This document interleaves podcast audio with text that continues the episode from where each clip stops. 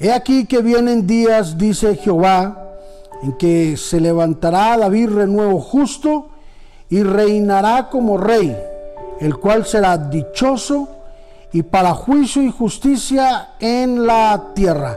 Jeremías capítulo 23, versículo 5. En este día hablaremos sobre el poder de la intercesión.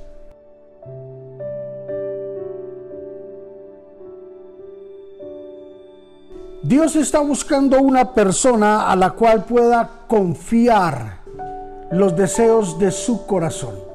Note que en el texto el cual leímos en este día dice que uno de los deseos más grandes del corazón de Dios es juicio y justicia. Juicio y justicia. Y dice que estaba preparando al rey David para que él pudiese dictar juicio y justicia sobre la tierra. Pero sabes que el juicio y la justicia en la tierra, para vivir dichosamente, como dice en el libro de Jeremías capítulo 23, para vivir de esta forma se necesita de que esto sea preparado a través de una intercesión que esto sea preparado a través de la oración. Sabes que todas las cosas que tú quieras ganar en el mundo físico, tienes que ganarlas primero en el mundo espiritual. Y todo lo que se haga a través y se diga a través de la oración, en algún momento de la vida, veremos reflejado y veremos el fruto en el mundo físico, en el mundo natural. Y ahí lo indispensable de poder pertenecer a un grupo de intercesión, de poder pertenecer a un grupo donde se esté orando de continuo, correctamente. La Biblia dice, no os dejéis de congregar como algunos tienen por costumbre. ¿Sabes por qué? No podemos dejar de congregarnos porque la iglesia es esa fuente, ese es el lugar que Dios ha escogido para que nosotros oremos para que nosotros intercedamos, para que estemos juntos en familia, para que estemos unánimes y podamos surgir unos con otros y podernos ayudar. El poder de la intercesión es maravilloso.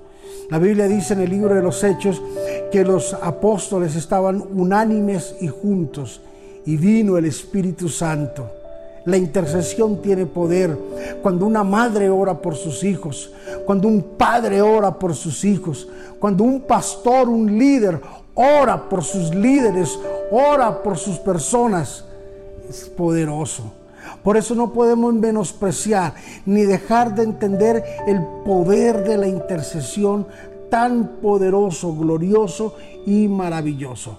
El deseo más grande del corazón de Dios es buscar unos depósitos donde ellos sean almacenados la justicia y la paz y el juicio de Dios en la vida de ellos.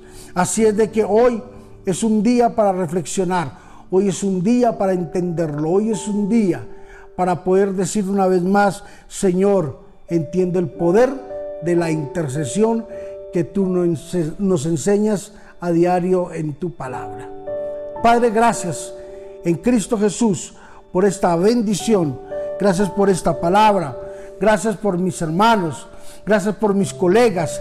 Gracias por todas las personas que aún sin conocerlo les está llegando esta señal, este mensaje. Señor, que están ahí frente a, la pantalla de su televisor, de su teléfono, de su iPad, de su computador. Señor, nos están escuchando camino a casa o antes de salir de su casa. Señor, yo te pido que tú los bendigas y hoy hacemos un vallado de oración y de intercesión, Señor, por todos y cada uno de los que escuchan este devocional a diario. Gracias por su fidelidad.